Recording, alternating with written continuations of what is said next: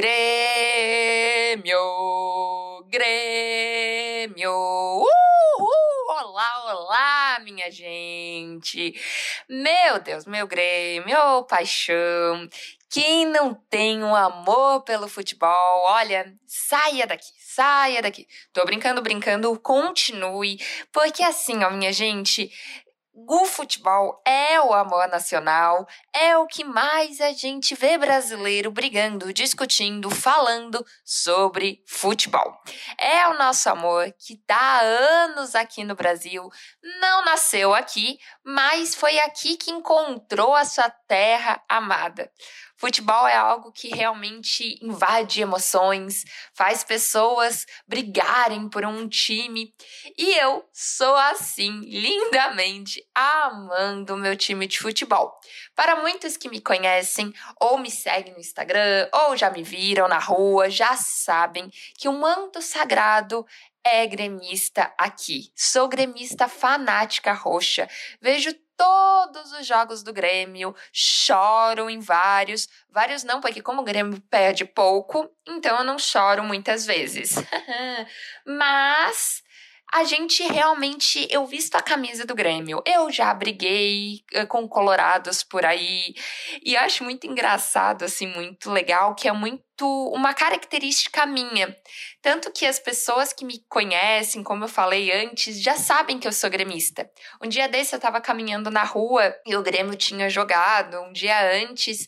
E um cara que eu nunca tinha vi visto na minha vida, ele perguntou: E aí, gremista, como é que tu tá? Como é que foi ontem?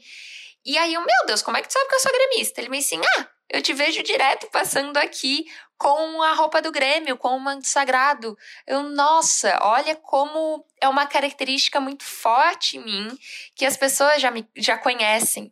Ano passado, no Natal, eu ganhei alguns uh, dos meus pacientes do consultório, alguns uh, mantos sagrados do Grêmio.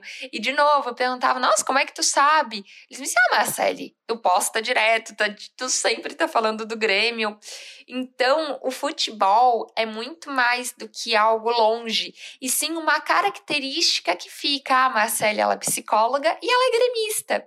Isso eu tenho muito orgulho, tanto que eu coloco muito no meu dia a dia o Grêmio. E você? Você também uh, gosta de algum time? Ou conhece alguém que é apaixonado por algum time? Porque é muito difícil não conhecermos alguém que gosta muito de algum time, não é? Só que eu fico me perguntando por que será que a gente gosta tanto? E uma vez eu levei na minha própria terapia sobre o Grêmio, porque eu tinha sofrido um pouco num jogo e, estava falando com a minha terapeuta de nossa, por que, que eu me envolvo tanto com futebol? Por que, que eu continuo assistindo mesmo sofrendo pelo meu time? E a gente foi conversando e ela foi me perguntando Da onde que vinha o Grêmio, por que esse amor a esse time. E eu me lembrava de muitas cenas com o meu avô, meu pai era gremista, duas pessoas que já faleceram na minha vida e que têm, têm um carinho muito grande por elas. Quando eu penso também no Grêmio, eu penso no meu Dindo, eu penso no meu primo, ou seja, tem muito família aqui. Tanto que se a gente for parar e pensar, muitos de nós não escolhemos o nosso time, e sim somos daquele time porque a minha família é daquele time. Ou seja, é quase como se fosse um na genética algo que a gente continua e perpetua, algo que nos é dado familiarmente. E quanto que a gente não carrega coisas familiares? Quando as pessoas falam para ti assim, ah, isso aí tu é a cara da tua mãe. E aí, ou tu pode sentir muito orgulho por aquela característica, ou ficar, tá, é verdade. Mas essa característica que veio da tua mãe é igual ao time de futebol.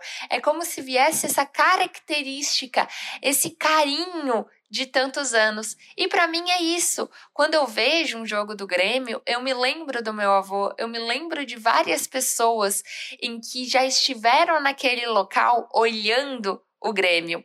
Então, time de futebol sempre vem com memórias afetivas, sempre vem com carinho guardado por aquilo, por aquele momento que você teve com alguma pessoa em especial, vendo algum jogo, ou, ou momentos uh, agradáveis com aquela pessoa, ou escutar aquela pessoa falando sobre jogo. Algo também que percebo muito que é a união.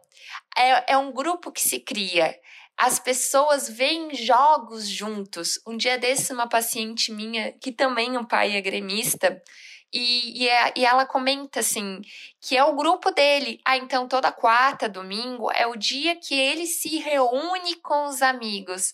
E ou seja, o objetivo é ver o jogo, só que olha só essa parte social que é tão importante, olha como já está alinhada. Então ele está indo ver o Grêmio, sim, mas ele está indo também para uh, comer, para se divertir, para rir com os amigos. Então a gente cria outras famílias, outras relações junto com o futebol. Ou mesmo quando a gente passa em bares antes da pandemia, em domingo, sempre encontrávamos várias pessoas ali vendo um jogo. Olha só o social disso. Olha que legal. Porque, ok, estamos vendo o jogo. Só que de vez em quando a gente vai comentar com a pessoa que está do nosso lado sobre falando mal do juiz, ou por que, que aconteceu aquilo, árbitro, você não viu?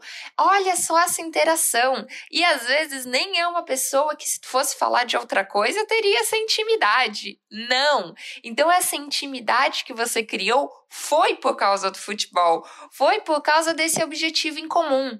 Algo também que se conecta muito, e eu vejo com alguns pacientes meus que são colorados, que são do internacional, o nosso arquirrival, e aí a gente tem essas implicâncias um com o outro. Quando um ganha, a gente é gremista, é colorado, a gente tem essa implicação, ou seja, aquela diversão, aquela coisa gostosa de interação com as pessoas. Claro, e uma observação extremamente importante: futebol é interação boa e saudável. Infelizmente, aqui em nosso país, vemos interações não saudáveis com futebol, com brigas, já tivemos mortes uh, por a única causa ser o futebol.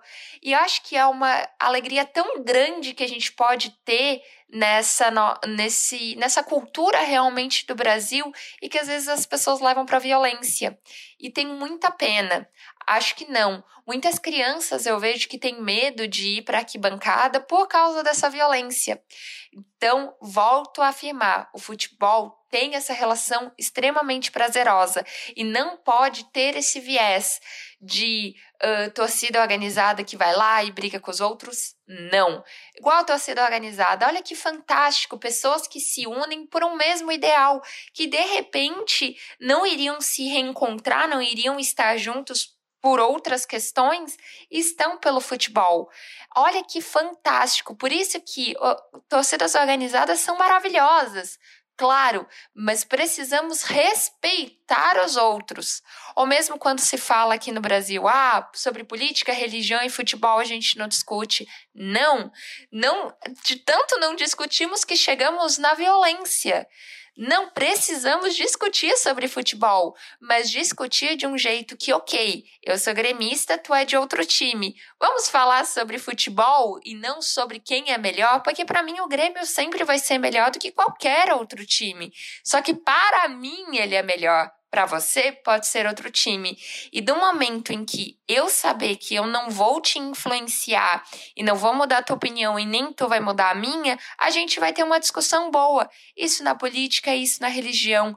Precisamos discutir mais e saber discutir sobre futebol para não dermos a violência. Então, o futebol tem tanta coisa boa. Pode ser a sua característica, você tem encontros com familiares que você pode não ter tanto acesso. Eu vejo o meu Dindo, ele mora longe de mim. Só que com o futebol eu consigo acessá-lo de algum jeito, seja com um comentário depois sobre quem ganhou ou não, ou mesmo no momento que eu estou vendo, eu sei que também ele está vendo, ou seja, mesmo com a distância, o futebol nos uniu novamente é uma forma da gente conseguir novos amigos, novos momentos realmente. O futebol nos traz memórias afetivas e é tão necessário, por isso que ele vem. E uma das últimas coisas que eu acredito que o futebol é tão forte culturalmente realmente. Estamos acostumados. Se a gente for ligar uma Globo da vida num domingo às quatro horas, vai estar passando futebol. Mesmo quem não gosta, sabe que domingo de tarde está passando futebol. Ou seja, é muito cultural. Todas as escolas, quando a gente vai, tem um campo de futebol. Todos os locais, hoje a gente está na praia aqui e tu vê várias crianças brincando de futebol. Ou seja, é uma memória afetiva tanto pessoal quanto subjetiva de toda uma sociedade. É uma sociedade que sempre teve muito ligado ao futebol. Me lembro de copas em que várias pessoas se vestiam de verde e amarelo. Quem não sabe do 7 a 1? Sim, mesmo se você não viu aquele fatídico jogo, porque olha, que bom que se você não viu, mesmo se você não é do futebol, você soube, porque está na nossa cultura. Ah, Marcele, tem que ter outros esportes? Acho que sim, mas não podemos esquecer desta parte cultural. É a mesma coisa a gente falar que rock é melhor que samba. Samba faz parte da nossa cultura e não existe um melhor que o outro, mas samba diz sobre muito da nossa história e o futebol também está muito atrelado à nossa história, está junto. Então a gente falar e não discutir sobre futebol é não discutir sobre a história, sobre a identidade do nosso país. Gostando ou não, ele faz parte sim tanto do nosso emocional quanto do nosso racional. Vamos lá, minha gente, torçam pelos seus times, amem demais eles, mas sempre com muita consciência que, ok, o seu time é melhor para você. E vamos com amor também e enaltecer os outras pessoas, os outros torcedores que também são completamente apaixonados pelos seus times bora ver um jogo, bora fazer uma pipoquinha pra gente assistir e que vença o melhor naquele jogo e que o futebol possa nos ensinar tantas outras coisas. Tanto que eu acho que um dia eu vou fazer um podcast de tudo que o futebol já me ensinou, porque eu acho que o futebol te ensina tanta coisa, tanta coisa, que vai ser um episódio aqui pra gente discutir um pouquinho. Vão lá, gente, depois me contem em minhas redes sociais quais são os times de vocês, se tem gremista por aqui, que eu vou amar pra gente combinar de ver o jogo juntos pós-pandemia, pra gente se divertir muito e criar mais e mais e mais memórias afetivas em relação ao nosso time do coração. Beijo, minha gente, e até próxima semana que tá um episódio maravilhoso sobre a visibilidade trans que cai no dia 29 aí pra gente discutir também. Beijo, meus amores, e até a próxima semana. Tchau!